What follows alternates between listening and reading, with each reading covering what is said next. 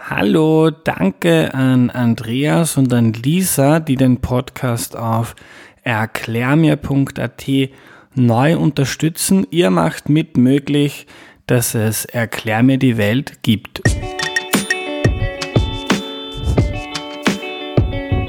Hallo, ich bin der Andreas und das ist Erklär mir die Welt, der Podcast, mit dem du die Welt jede Woche ein bisschen besser verstehen sollst. Heute geht es darum, wie man der Pilot seines Lebens wird und was das überhaupt heißt, erklärt uns gleich Matthias Strolz. Hallo. Na, hallo. Matthias, falls dich jemand nicht kennt, stell dich doch noch mal kurz vor, bitte. Ja, ich bin ein Gärtner des Lebens, sage ich immer. Was heißt es? Ich äh, ich begleite in Entfaltungsprozessen. Und zwar unterschiedlichster Art und, und das äußert sich dann darin, dass ich, was ich einerseits Buchautor bin, andererseits Startup-Unternehmer, Organisationsentwickler, systemischer, das ist meine Studienrichtung im Doktorat gewesen und auch zwölf Jahre mein unternehmerischer Fokus früher vor der Politik. Ich bin Ex-Politiker, Ex-Parteigründer. Neos, falls wir nicht Neos, mitbekommen ja, haben. Seriengründer, wenn man so will, weil ich auch Ehrenamtlicher bin seit 30 Jahren, also viele Vereine mitgegründet. Ich bin Vater, ich bin Ehemann, ich bin äh, so ziemlich einiges, aber mache eigentlich immer das Gleiche. Nicht dasselbe, sondern das Gleiche. Das heißt, ich bin Gärtner des Lebens und mir taugt das, wenn das Leben in all seiner Pracht und Üppigkeit in die Entfaltung kommt. Bei Menschen, bei Organisationen, bei Teams, bei Kindern, bei Vereinen, bei Unternehmen, wo auch immer. Also bei, bei Ländern. Kontinenten, Planeten. Also, also ein umtriebiger Mensch und du hast bei deinem politischen Abgang oder parteipolitischen Abgang diese schöne Metapher, also dieses Wortbild geprägt, du willst Pilot und nicht Passagier deines Lebens mhm. sein. Hast jetzt auch ein Buch darüber geschrieben, wo du über den Prozess bei dir selbst schreibst und darüber möchte ich heute gerne mit dir reden. Ähm, beschreibe uns bitte mal zu Beginn, was meinst du denn überhaupt damit, Pilot mhm. und nicht Passagier sein? Pilot des Lebens heißt, das Leben und die Dinge in die Hand zu nehmen und selbst Richtung zu geben. Also nicht in einem Gefühl, Bewusstseinszustand, in einer Haltung zu verharren, die da lautet, oh, ich bin ein Opfer und ich bin irgendwie Passagier der Erwartungen meines Umfeldes, der Erwartungen meiner Mutter und meiner Partnerin und meiner, meines Taufpaten und meiner Arbeitskollegen. Nein, wir sind geboren zum aufrechten Gang. Und ja, ab und zu sind wir Opfer von Krankheit, von Unfall, von Pflegebedürftigkeit. Manche, zum Glück ganz, ganz wenige in Österreich, von ganz, ganz pitterer Armut. Aber ich würde sagen, weit über 90 Prozent der in Österreich lebenden Menschen haben alles, was es braucht, um Pilot zu sein. Und wir müssen es nicht jeden Tag sein. Du kannst ab und zu am Abend natürlich auf der Couch liegen wie ein toter Hund und einfach sinnlos durch die Sender zappen. Podcast hören. Und Podcast hören, ja. Ab und zu werden wir aufstehen mit dem falschen Fuß und ähm, eine kleine Depri-Phase ausfassen, möge sie rasch vorbeigehen, ja.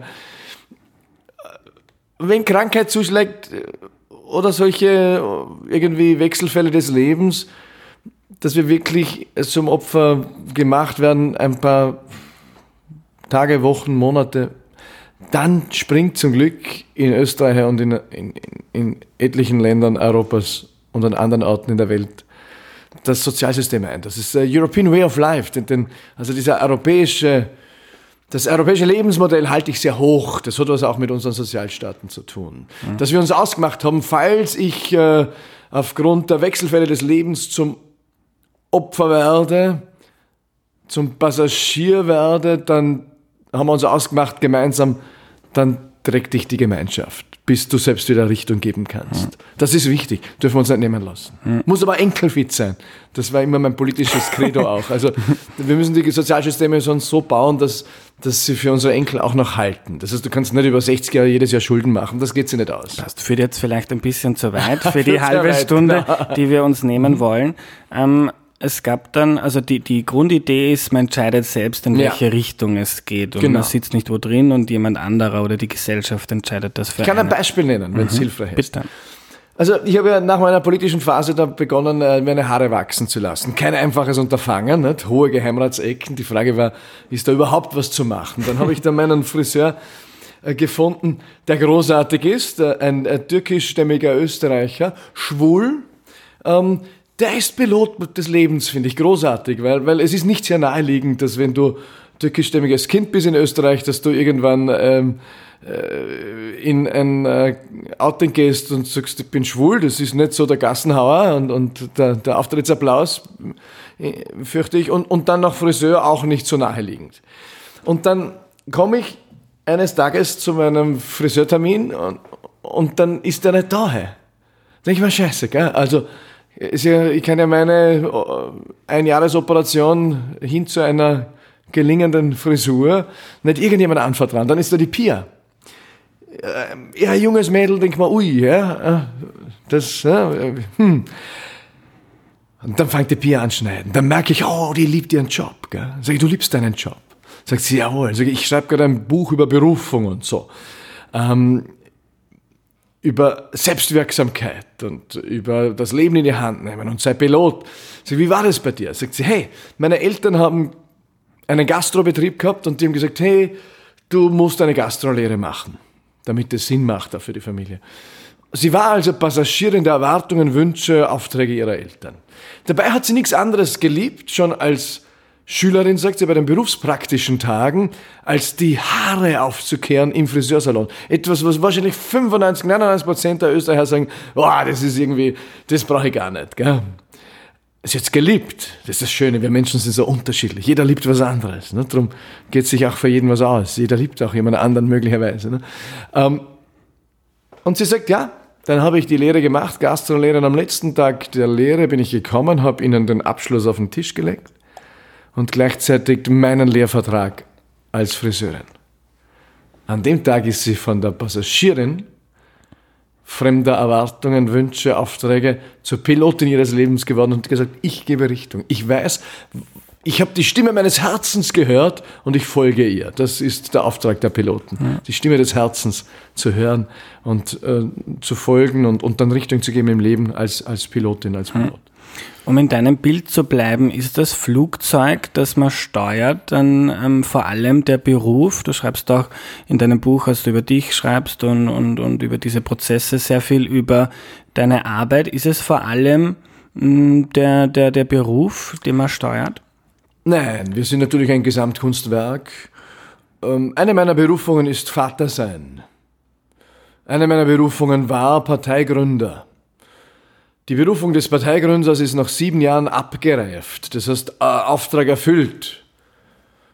Mission abgeschlossen, weil, weil diese junge Partei dann ein junger Erwachsener war. Und natürlich kann da immer noch was schiefgehen. Das wissen wir alle als junge Erwachsene. Oder es können auch mittelalterliche Erwachsene aus der Kurve fliegen, siehe Grüne, und sind rausgeflogen aus, aus dem Parlament. Oder auch ältere Damen, siehe SPÖ, können äh, ganz seltsam drauf sein. Ne? Also ähm, wann ist eine Partei erwachsen? Ich habe das Gefühl, wir waren draußen aus dieser Startup, aus dieser Gründungsphase und habe gesehen, ich bin zum ersten Mal gut ersetzbar. Und da hat meine andere Berufung, die des Vaterseins, der Vaterrolle und des Ehemanns, auch zwei Berufungen, die relativ fett in meinem Leben dastehen, ja, die haben gesagt, hey, wir brauchen dich hier. Wenn du da drüben ersetzbar bist in dieser politischen Bewegung, weil quasi die Gründungsphase abgeschlossen ist und weil es dort eine gute Nachfolge gibt.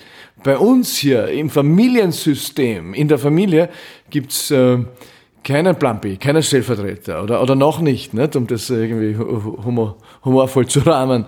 Und da habe ich gewusst, was ich zu tun habe. Und mein Herz hat gesagt, gib da Stößer. Ich, meine, ich hätte noch im Parlament bleiben können. Damals, äh, aus der Perspektive waren es noch vier Jahre ein gut bezahlter Job. Äh, zum ersten Mal auch ist ziemlich gut gelaufen. Es waren ja auch ein paar ziemliche Arschjahre dabei, nicht? wo wir ein bisschen als die Loser gehandelt wurden und so eine unsichere Aktie und so, so, so shaky, so, so, wuh, ne? ein bisschen äh, alles. Und, und das ist halt beim Aufbau von was Neuem auch die Phase der Unsicherheit und äh, und ja, ich habe hab aber das Gefühl gehabt, würde ich jetzt bleiben und nicht der Vaterrolle den Vorzug geben, dann ging es zu sehr ums Ego oder um Materialismus, nicht um den Dienst an der Sache. Als Parteigründer war ich ja im Dienst einer Sache unterwegs und dieser Dienst war abgeschlossen. Ich hätte sicher einen sinnvollen Job noch machen können und launige Parlamentsreden halten und was ich was alles. Aber die Familie braucht mich jetzt. Mhm. mehr als die Jahre davor, weil ich einfach sieben Jahre abgehoben habe vom Konto meiner Frau und das war ausgefahren. Punkt. Mhm. Ja. Ich finde das wahnsinnig spannend, deinen Zugang, und du scheinst schon sehr weit in der Reise zu dir selbst zu mhm. sein. Ähm, ich merke das in meinem Umfeld, bei Freunden, aber ich glaube generell bei vielen Menschen, dass die eher noch das Gefühl haben, sie sind Passagier. Man fühlt sich ja. getrieben vom Job und von Verpflichtungen und von Erwartungen, wer man denn zu sein hat ja. und was man zu machen hat. Wie fängt man diesen Prozess an? Na, erstens äh, sollen und dürfen wir akzeptieren, dass es so ist, dass wir halt dieses FOMO haben, dieses Fear of Missing Out, diese Angst, etwas zu verpassen. Und ich sage mal, ich bin eine ganz deine Generation, ich bin eine drüber, altersmäßig. Ich verstehe, dass eure Generation das ganz massiv hat, weil wir haben ja jetzt auch gerade frisch die Jugendstudie äh, Studie am, am Tisch, dass die Mehrheit dieser Generation, der Generation Z, äh, Generation Z, also jener, die gerade ins Arbeitsleben einrücken oder aus dem Studium sind oder am Ende ihrer Ausbildungen, also sage ich jetzt mal von 15 bis 30, ähm, dass die mehrheitlich zur Auffassung gekommen sind, ui, scheiße, wir werden nicht das Wohlstandsniveau unserer Eltern erreichen. Das ist schon länger im Raum. Wir diskutieren das in der Soziologie und so weiter schon länger. Aber, aber jetzt ist es mehrheitlich als Befindlichkeit angekommen in der, in der Bevölkerung, in dieser Altersgruppe. Und das macht was mit euch, weil natürlich seit 45 ist es immer aufwärts gegangen. Seit, für drei Generationen gab es nur eine Richtung, aufwärts. Jetzt gab es sicherlich Ausreißer und für manchen ist es nicht ausgegangen und für manche. Aber für die Mehrzahl natürlich aufwärts. Und da kommt eine Generation jetzt, die sagt, wow, scheiße, wird sich für mich, werde ich jemals ein Auto haben in meinem Garten? Nein, weil ich werde nicht einmal einen elenden Garten haben. Ne? Ich, vermag das nicht. Ne? Weil ich nicht einmal quasi die, die, die aus der WG rauskomme, äh, die, die irgendwann lustig war, aber nach acht Jahren vielleicht zipft. Ne? Ähm, ich geht sie nicht aus materiell. Und, und, und natürlich äh, schon in der Ausbildung sagt man, ich muss hier noch ein Praktikum machen und dort noch eine Erfahrung, ich muss es in meinem Lebenslauf haben, weil, weil sonst geht sie das überhaupt nicht aus. Ne? Werde ich ein Schwarzbrot haben zu Hause. Also ich verstehe das, dass das Druck macht. Dass das nicht nur lustig ist. Ihr seid die Generation, die so viele Möglichkeiten hat wie keine Generation zuvor in der millionenlangen Geschichte unserer Spezies. Aber wie geil ist das denn? Aber Ihr habt auch so viele Entscheidungen zu treffen wie keine Generation zuvor. Die Qual der Wahl war nie so groß. Wie soll ich meine Haare tragen? Äh, muss ich entscheiden. Äh, wie soll die Jeans ausschauen? Was soll ich anschauen im Fernsehen oder äh, streamen? Ich hatte in meiner Kindheit zwei Sender. ORF1 na, FS1 und FS2 und im Vorarlberger Oberland, in den Bergen. Das Unterland, die haben schon einen Schweizer einer gekriegt. Das war uns sehr verdächtig. Das war nahe an Sodom und Gomorra. Das war nahe am, schon an, an der Unmoral, nicht? An, an, an der Versauung, an, an zu viel, an Reizen, an Überflutung, an Information, an Möglichkeiten, an Verführungen. Hey. Dann haben wir in den 90er Jahren, das sind lange Antworten, aber in den 90er Jahren kam in der Soziologie dieses Wort Multi-Optionen-Gesellschaft. Und ich kann mich erinnern als Student, dass, dass wir, das haben wir cool gefunden. Also ich habe jedenfalls das toll gefunden, dass jemand, ein gescheiter Geist, einen Begriff gefunden hat für das, was uns auf die Bälle rückt, ja, was, was uns im Nacken sitzt. Diese vielen Optionen. In den 90er Jahren. So, diese vielen Möglichkeiten, ein Ozean an Möglichkeiten. Und dann in den Schuhen gegangen meiner Kinder jetzt, gell, die sind zwischen neun und irgendwie 13, ist natürlich das Tempo und die Anzahl der Optionen der beginnenden 90er Schlafwagentempo. Das heißt, wir haben ein ganz anderes Tempo jetzt. Und wir haben viel dazugelernt auch. Wir sind zum Beispiel, wir können viel besser mit Widersprüchen umgehen.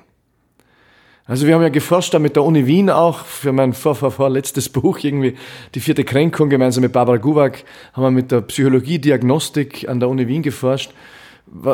Wie können wir auf der positiven Seite bleiben in dieser VUCA-Welt, in dieser volatilen, also in dieser, in dieser äh, sich, sich schnell veränderten und, und in dieser unsicheren, in dieser komplexen und ambivalenten, widersprüchlichen Welt, VUCA-Welt. Das ist ein, eine Bewusstseinshaltung, ein, ein Mindset, das damals geboren wurde in den 90er Jahren vom US Army War College, also vom amerikanischen Militär. Die haben gesagt, ui, der Kalte Krieg ist vorbei.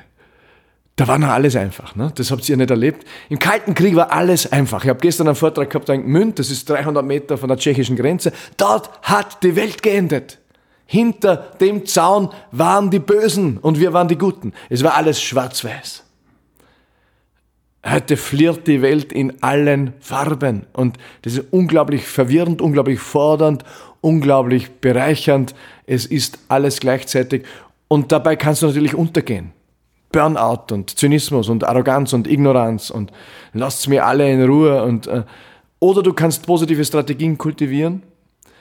Das haben wir beforscht und die Königsstrategie hat mit Selbstführung zu tun. Know yourself, kenne dich selbst, erkenne dich selbst. Haben schon die alten Griechen gesagt, als sie ankamen da in, in beim äh, Orakel in Delphi. Ne? Das war der, der Mittelpunkt der, der antiken Welt damals. Da sind die, die verwirrten alten Griechen hin, die gesagt haben, kann man bitte jemand von außen sagen, äh, was ich zu tun hätte? Ach, ich pilger nach äh, Delphi. Das Orakel soll mir sein, was ich tun möge und was mich erwartet im Leben, Kesara, nicht? Was will, what will be, will be. Äh, und das finde ich cool, pädagogisch wertvoll und mit durchaus Humor versehen, finde ich, die alten Griechen haben diese Typen empfangen mit der Aufschrift, erkenne dich selbst. Also nicht der Wunsch, kann mir eine externe Autorität sagen, was gut wäre für mich. Du bist der größte Experte für dein Leben. Es gibt keinen größeren Experten für Andreas Sator als Andreas Sator. Und ja, auch dieser Experte darf ab und zu verwirrt, überfordert, äh, depressiv, ähm, voller Selbstmitleid sein. Aber grundsätzlich bist du im Zuggeschirr für dein leben. Ähm, ähm, aber wie, wie macht man das konkret? Ich kenne es aus unzähligen Beispielen. Man mhm. ist irgendwie im Trott gefangen, auch aus meinen eigenen Erfahrungen im Leben.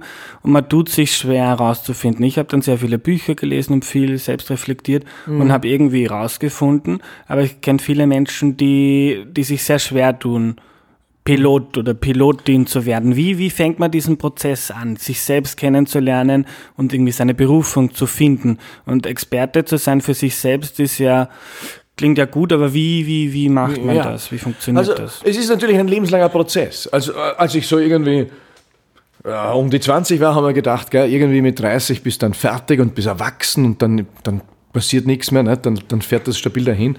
Äh, Bullshit, ist ein Blödsinn. Äh, du, wir wachsen bis zu unserem letzten Atemzug, äh, bis zum Sterben und wahrscheinlich ist der Sterbeprozess der größte Wachstums, Wachstumsprozess unseres Lebens nach, nach, nach dem Geburtsprozess. Ähm, aber das ist jetzt einmal für, für uns hier weit weg, hoffentlich, für, für, sehr, für sehr viele. Wie geht man es an? Ich habe ein Modell in meinem Buch, das eben Pate steht auch für die einzelnen Kapitel. Das nennt sich High Five der persönlichen Entfaltung. Es sind fünf Schichtungen, wie die Entfaltung sich veranstaltet. Und die erste Schichtung, äh, ich habe bewusst gesagt Schichtung, weil man kann sich das vorstellen wie Baumringe. Schichtung 1 ist noch aktiv, wenn, wenn sich der zweite Jahresring um den Anser legt und so weiter. Schichtung 1 ist Bewusstwerden. Auch die Psychologie und die Thera Psychotherapie sagt, ich kann im Leben nur was verändern, wenn ich den Status quo akzeptiere und integriere. Warum? Weil das ist meine Absprungbasis. Wenn ich meine Absprungbasis nicht kenne, kann ich schlecht irgendwo hinhupfen. Weil, weil ich, ich kann mich ja nicht einmal verorten in, in Raum und Zeit. Das heißt, Selbstreflexion, wie du gesagt hast, Andreas, ist, einmal schon sinnvoll, dass ich, dass ich ähm, mich quasi äh, in eine Position, äh, quasi in einen Helikopter geistig erhebe äh, und auf mich herunterschaue und sage, was ist denn da? Wer ist denn der Andreas? Äh, in welche Welt ist er eingebettet? Was sind seine Talente? seine Bedürfnisse, seine Wünsche, seine Erwartungen, seine Ängste. Und aber, und, sorry, dass ich dich unterbreche. Mhm. Äh, äh, hast du ein konkretes Beispiel, wie man das ja, vielleicht natürlich. schafft? Ich habe ein, ein Patenkind, der war oder ist Physiker, hat sein Doktorat dann abgeschlossen, sehr gescheiter Bursche. Aber natürlich Physiker, Kind der Naturwissenschaft. Und jetzt kam es zur Weiche, soll er in der Physik bleiben, an der Uni oder in die Privatwirtschaft gehen. Ui, da hat's ihn gebeitelt. Aber ist ja auch klar, der hat jetzt über Jahre wurde er trainiert, jedes Problem mit einer scheiß Formel zu lösen, so irgendwie. Der ist quasi extrem stark im Kopf trainiert. Aber wir sind eine Trias, also eine, eine Dreifaltigkeit von Kopf, Herz und Bauch, von Geist und Analytik und Intellektualität, von Herz, Herzensenergie ähm, und von Bauchintuition.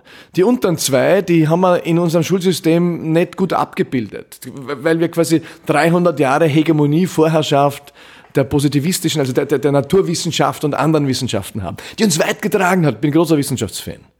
Aber die anderen sind ein bisschen vernachlässigt worden und abgespalten. Und dann hat er einen kleinen Preis gewonnen als Physiker und hat es gut investiert, weil er gesagt hat, okay, ich habe jetzt nach Südtirol, in Innsbruck studiert, in ein Wellnesshotel und gebe mir fünf Tage oder drei Tage Ruhe. Die Schichtung 1 bewusst werden ist ein Wahrnehmen. Ist, und wahrnehmen kann ich nur gut, wenn, wenn ich innehalte. Weil unsere Welt ist so schnell, ist so laut, ist so dröhnend, ist so, alles will was von dir. Tausend Werbebotschaften, was du sein sollst, damit du attraktiv, gut, schnell, erfolgreich und überhaupt bist. Und nein, wir müssen einen Schritt zurück, einen Schutzraum bauen, und das muss nicht immer ein Wellness-Hotel sein, wenn, wenn ich jetzt keinen Preis gewonnen habe. Ich kann in den Wienerwald hocken, kostet mir gar nichts. Ich kann eine Tour machen äh, am Jakobsweg äh, nach Mariazell. Ja, muss nicht religiös sein. Ich kann mir in den Garten sitzen. Die Wege zu mir selbst sind zahlreich. In meinem Buch beschreibe ich einige, die sind so zahlreich wie die Menschen. Milliardenfach in Ausführungen. Aber es gibt einige Königswege, das kann sein, jedenfalls die Liebe. Die Liebe ist die größte öffnende Kraft für uns Menschen. Da gehört die Selbstliebe dazu. Also sich selbst nicht als Defizitwesen zu begreifen. Wir sind so, wie wir sind. 15% der Österreicherinnen und Österreicher haben eine Behinderung. So what? Ja? Gab auch Phasen, wo ich gesagt habe, ich hätte gern mehr Haare auf der Stirn oder ich wäre gern größer oder ja, ich bin so, wie ich bin mit allem, was dazugehört, in all seiner Pracht. Und dann haben einige verkühltere Wurzeln, weil sie halt nicht so eine tolle Kindheit gehabt haben. Äh, es ist nie zu spät, die richtige Kindheit gehabt zu haben. Deswegen noch nicht in die Opferhaltung gehen und sagen, es mhm. ist nicht so gut gelaufen. Es ist, wie es ist. Bewusst wahrnehmen und dann eben die Talente, Bedürfnisse, dann auch Dinge schichtungsweise loslassen. Dinge loslassen. Mhm.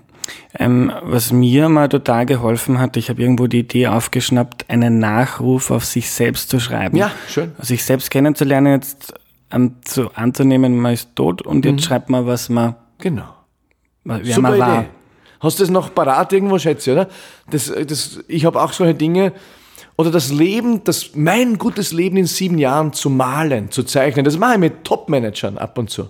Sag, jetzt du mal malen ich möchte gerne eine Zeichnung das nächste Mal, wenn du kommst. Weil ihr seid alle im Schädel.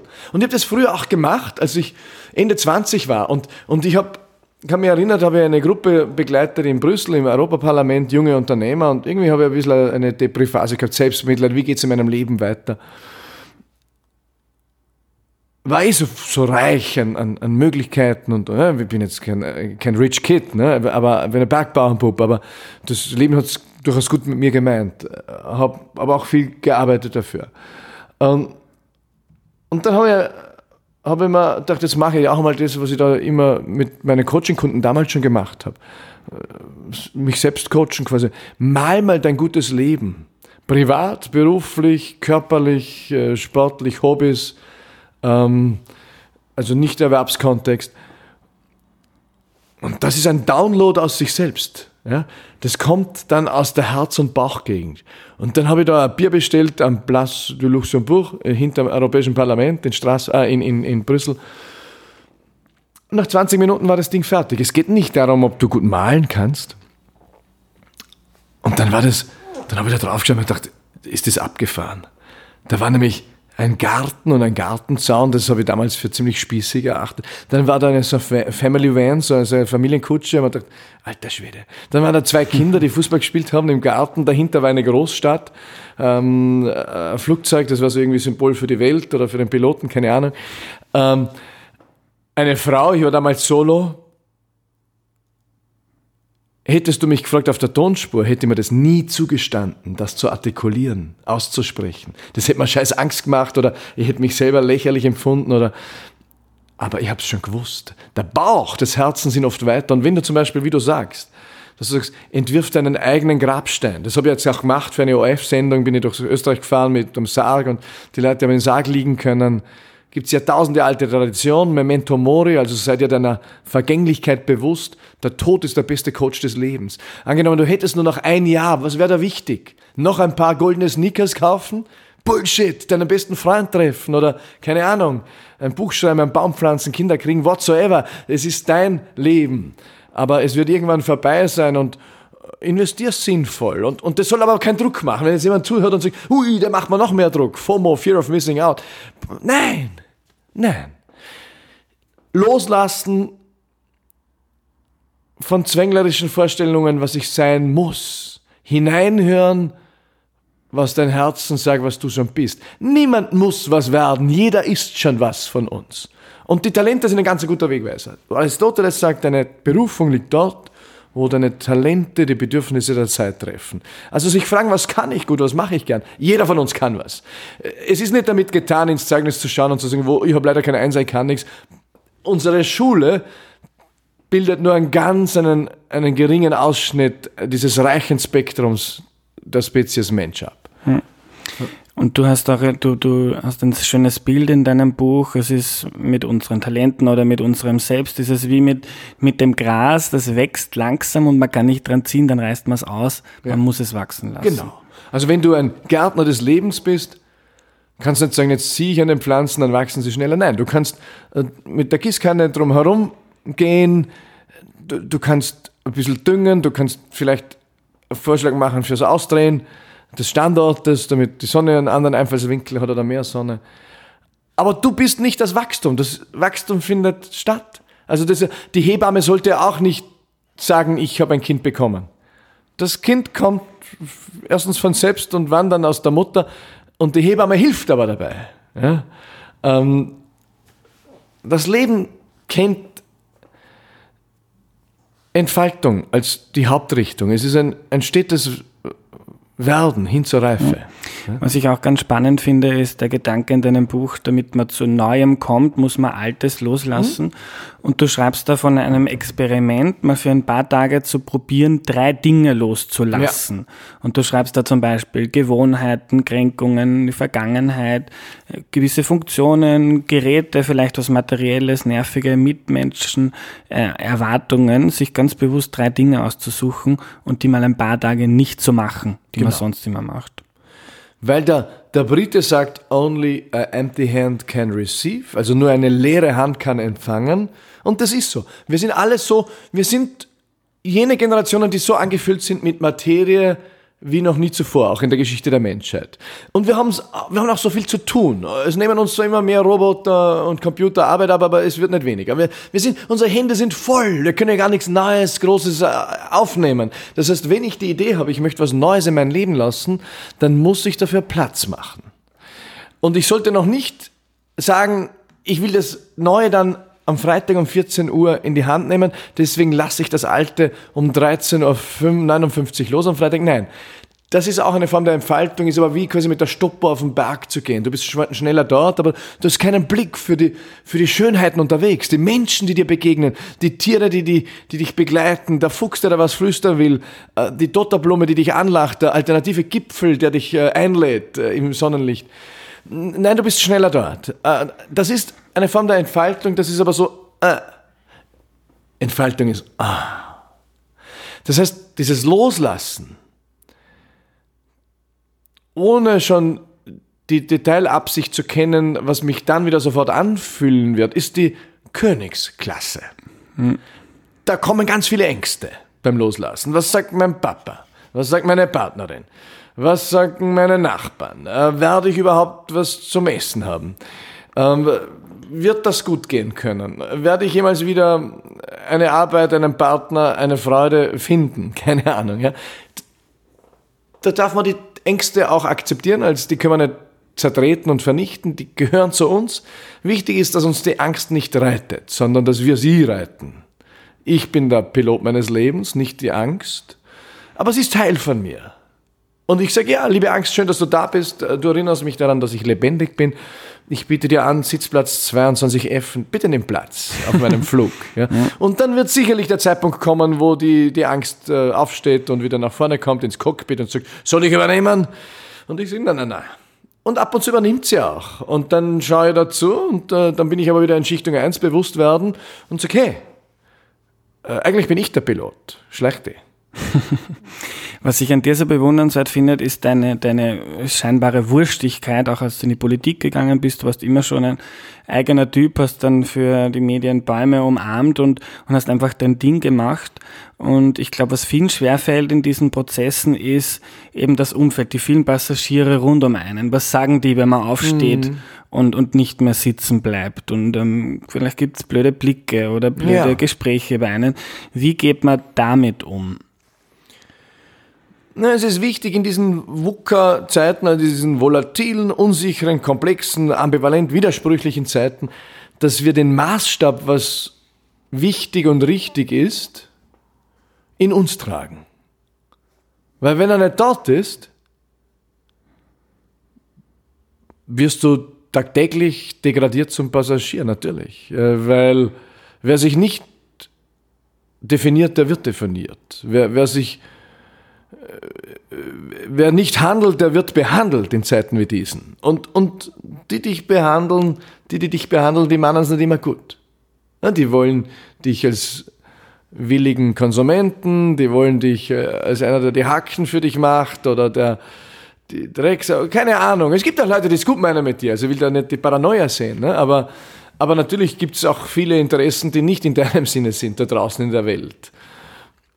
Und denen zu entsagen ist gar nicht leicht. Auf welcher Basis soll ich denen entsagen? Wie soll ich die, die tausend Optionen beurteilen, die täglich an mich herangetreten werden? Ja, also, das ist selbst beim, beim Scheißheißelpapier kaufen musst du entscheiden heutzutage. Nicht? Äh, rosa oder weiß, äh, mit Blumen oder Sprüchen und äh, vier- oder fünflagig oder keine Ahnung. Das ist, haben wir eh im kleinen Finger mittlerweile, aber das ist alles, kostet alles quasi Arbeitsspeicher. Ja, und irgendwann ist halt 100 Prozent unserer Arbeits Speicherleistung besetzt und deswegen musst du aussortieren. Ähm, ich war doch in jungen Jahren ein, ein, ein, ziemlicher Anerkennungsläufer. Das war das Bestimmende meines Lebens. Ich wollte gefallen, ich wollte beeindrucken und, und Applaus mag ich heute noch. Applaus ist Koks für die Seele. Also nicht, dass ich äh, Koks je genommen hätte oder brauche, aber, aber äh, wenn es so, so billig gibt auf der Bühne, äh, Applaus, dann äh, nehme ich es gerne mit. Ich liebe Applaus. Äh, und, und zeig mal den Menschen, der das nicht liebt. Der hat ja, äh, hat ja einen Baufehler. Ne? Da, da wünsche ich auch einen guten Therapieplatz dann. Also, ähm, aber die Frage ist, mache etwas nur für den Applaus? Das wäre grundfalsch. Ich darf den Applaus auch sehen, ich darf ihn anerkennen. Ich bin ein sozialbiologisches Wesen als Spezies Mensch. Und natürlich bin ich ein Solitär und ein Individuum und einzigartig, aber ich bin gebunden quasi als, als, äh, als kosmische Funktion, sage ich, die einzigartig ist. Das ist ein göttlicher Funke, der in dir wohnt und der ist einzigartig. Aber der ist gebunden ins gemeinsame Ganze und in Verbundenheit mit anderen Wesenheiten und auch Menschen. Und insofern, ja, das ist ja, Applaus ist ja auch eine, eine Form von Kommunikation. Und andere haben gefunden, ich habe das gut gemacht oder das macht Sinn auch für sie. Wunderbar. Aber ich darf nicht abhängig werden davon. Und, und Bühnenberufe sind natürlich ähm, ein Hund, nicht? Weil weil sie möglicherweise abhängig machen von diesem Applaus als Koks für die Seele. Und da muss die Dosis erhöhen. Jeden Morgen sitzen die Politiker dann und suchen ihr Bild in der, in, in der Zeitung und die Schauspieler und alle, die in der Öffentlichkeit sind. Die sind alle irgendwie in der Nadel. Ne? Und, und ich habe das auch gemerkt und, und du musst immer wieder hinterfragen, bin ich noch an der Nadel oder, oder ist die dominante Motivation Idealismus und der Dienst am Gemeinsamen und Gestaltung und so weiter. Und so kann es auch jeder Nicht-Politiker und Privatfrau und Mann sagen, okay, mache ich es für mich? Ich habe immer zwei Kontrollfragen gehabt. Ist es richtig? Ist es wichtig? wichtig für mich, aber auch für die Welt und für meine Umwelt und, und für die Mitmenschen ist es richtig, auch für die Welt, äh, aber auch für mich. Zum Beispiel die Entscheidung dann Neos zu übergeben, ist Neos wichtig? Ja, ich halte es für wichtig und ich respektiere, dass da draußen wahrscheinlich Millionen sind, die sagen, ach, der nimmt sich aber für sehr wichtig, ich halte Neos nicht für wichtig. Ist okay, ich halte es für wichtig, ich kann das auch mit einer ganzen Doktorarbeit begründen, warum Österreich eine neue Kraft der Mitte und Vernunft braucht, weil sie in einem Neuerfindungsprozess ist, damit eine neue Machtmechanik mittelfristig auch möglich ist. Das war mir unendlich wichtig, äh, so wichtig, dass ich mein ganzes Leben dafür auf den Kopf gestellt habe. Aber bin ich jetzt der Richtige, der diese Partei auch nach weiteren, nach sieben Jahren weitere fünf, zehn Jahre führen soll? Ja, ich wäre eine Option. Also ich war nicht der Falsche, aber ich habe äh, im Augenwinkel erkannt, da gibt es auch andere Richtige. Und plötzlich schaltet die Ampel von grün auf, auf orange blinkend, so irgendwie Achtung, es ist nicht mehr das einzig Richtige.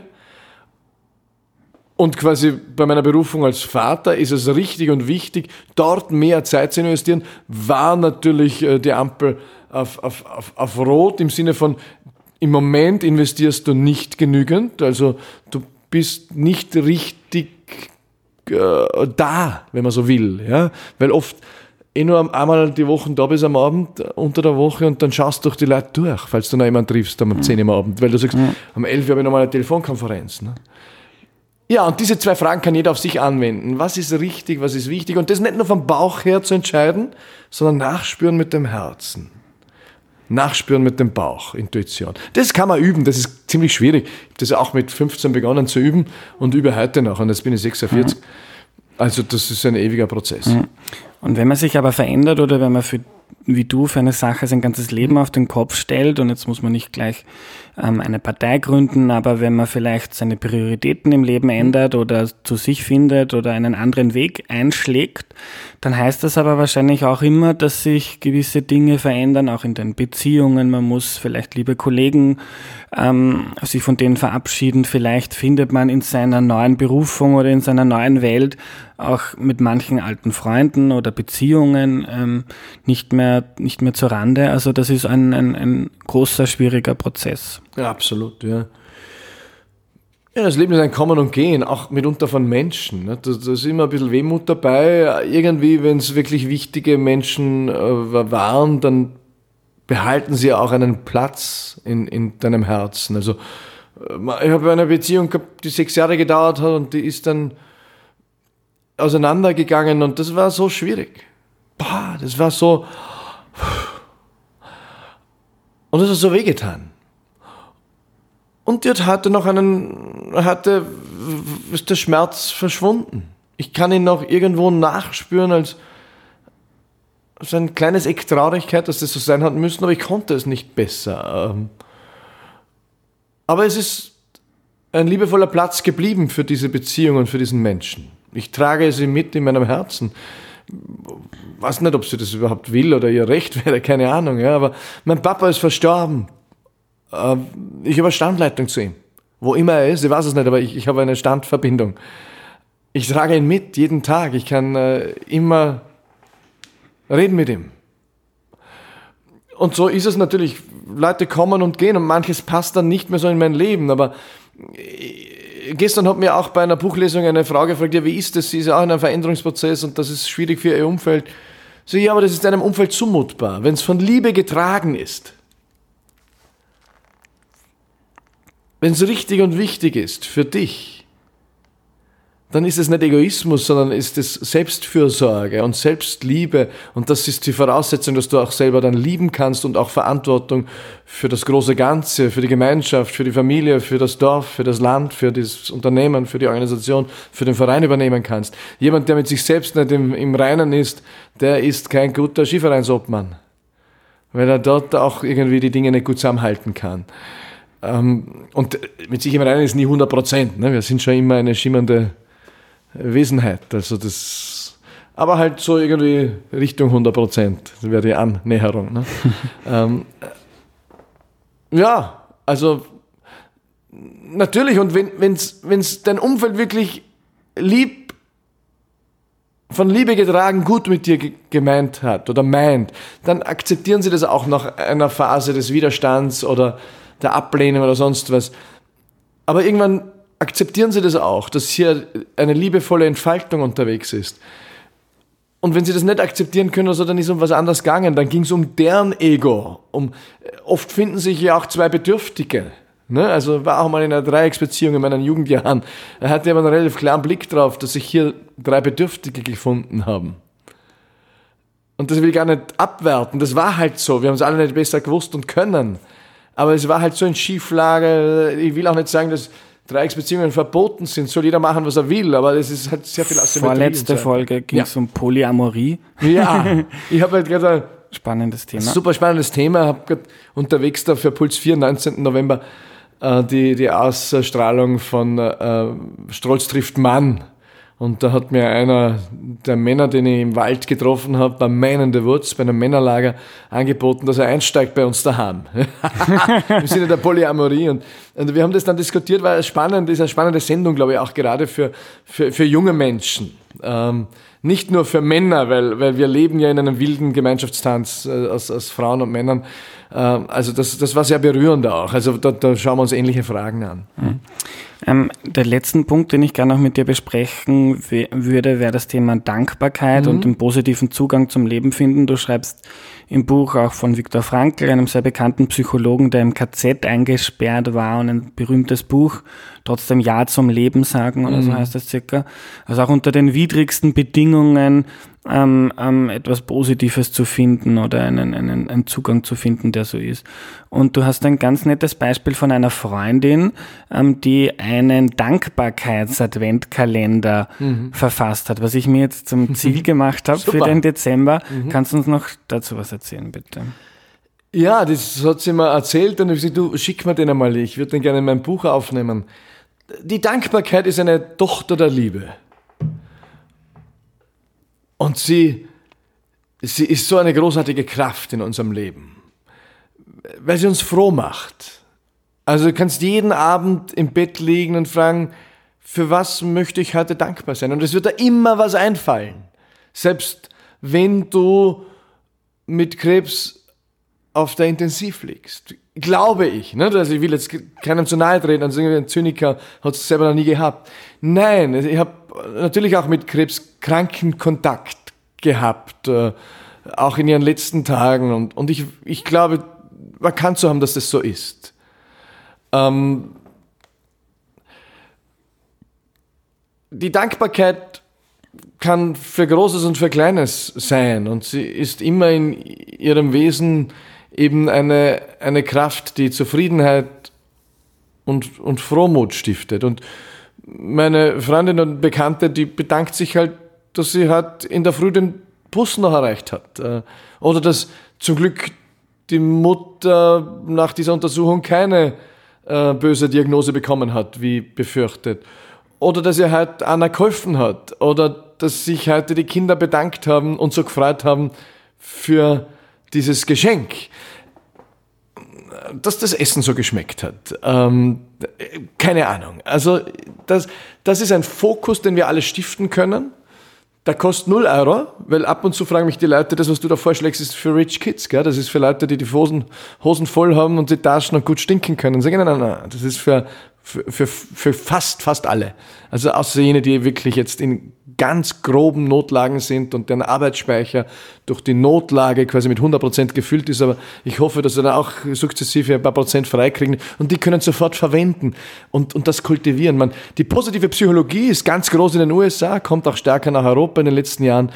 Die hat auch gezeigt, also ist evidenzbasiert, wissenschaftlich bewiesen, dass, dass wir unser Glück auch trainieren können. Das ist nicht was, was vom Himmel fällt. Wir können auch sagen, ich, wir können den Beschluss fassen, ja, ich will glücklich oder glücklicher sein und dann Praktiken in das Leben integrieren wie, wie Achtsamkeit. Riesengroße Bewegung weltweit wird so groß sein, Achtsamkeit wie heute Yoga. Ich kann mich erinnern, in den 80er Jahren hat eine Cousine von mir leider schon an Krebs verstorben, Yoga nach Bludens gebracht. Die Leute haben die für, für verrückt gehalten. Das war nahe an, an der Gotteslästerung. und irgendwie komisch da, so diese Bewegungen und die, was macht die da? Das ist eine Riesenbewegung und keiner eurer Generation würde sagen, das ist elend oder komisch oder falsch. Man kann sagen, mage, mage nicht oder wie auch immer. Aber Achtsamkeit wird so groß werden wie heute Yoga in, in 15 Jahren. Das sind Techniken, die auch wissenschaftlich basiert integriert werden können ins Leben. Kurzmeditationen, Körperwahrnehmungen, Dankbarkeit, whatsoever. Also ja, wir sind Piloten des Lebens. Wir können solche Dinge bewusst entscheiden. Und wir sind aber auch Passagiere von Hormonen, von Trieb und von Unfällen und Unbill des Lebens. Also ich will da abschließend nicht irgendwie den amerikanischen Motivationstrainer machen und sagen, das ist alles schwarz-weiß. Nein, ist es nicht. Aber ich will ein bisschen mehr äh, auf die äh, Farbenfroheit des Lebens hinweisen. Mhm. Ich beginne jetzt gleich mit der Dankbarkeit. Danke, Matthias, dass du da warst. Danke dir für die Einladung.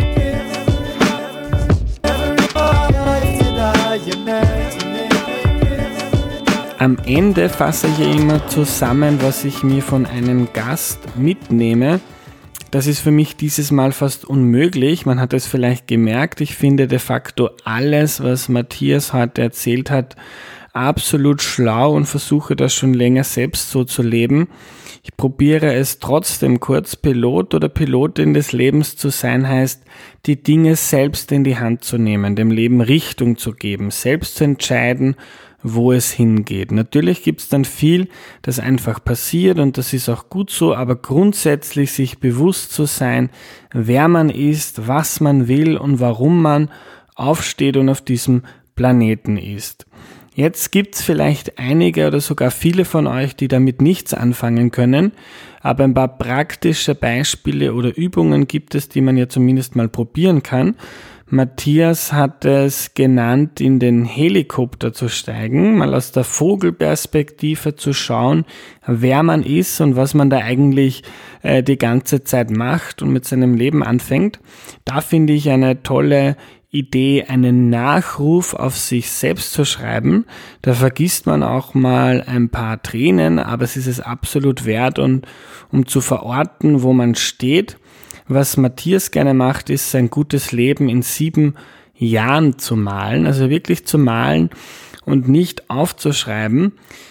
Eine Übung, die ich vor Jahren extrem bereichernd empfand, war, mir mein eigenes Begräbnis vorzustellen. Also stell dir vor, du stirbst, dein Begräbnis findet statt und ein paar Leute dürfen über dich reden, jemand aus deiner Familie, ein Freund, eine Freundin, vielleicht ein Arbeitskollege oder jemand aus einem Verein. Ähm, und was hättest du gerne, dass diese Menschen über dich sagen? Was willst du für sie gewesen sein? Und das heißt dann nicht, dass man nur für andere Leute lebt, aber man kommt so, glaube ich, gut drauf, was einem wichtig ist im Leben. Weil niemand wird dort stehen und sagen, ja, er hat das größte Haus gehabt und das beste Auto gefahren oder hat viele Doktortitel angesammelt oder extrem viel Geld verdient. Und am Ende noch ein Ding, das man bald probieren kann, das ich ebenfalls probieren werde, ein Dankbarkeits-Adventskalender, also jeden Tag im Advent ähm, aufzuschreiben, eine Sache, für die man dankbar ist. Das war die heutige Sendung. Danke fürs Zuhören. Danke an alle, die den Podcast auf erklärmir.at unterstützen. Bis zum nächsten Mal. Tschüss.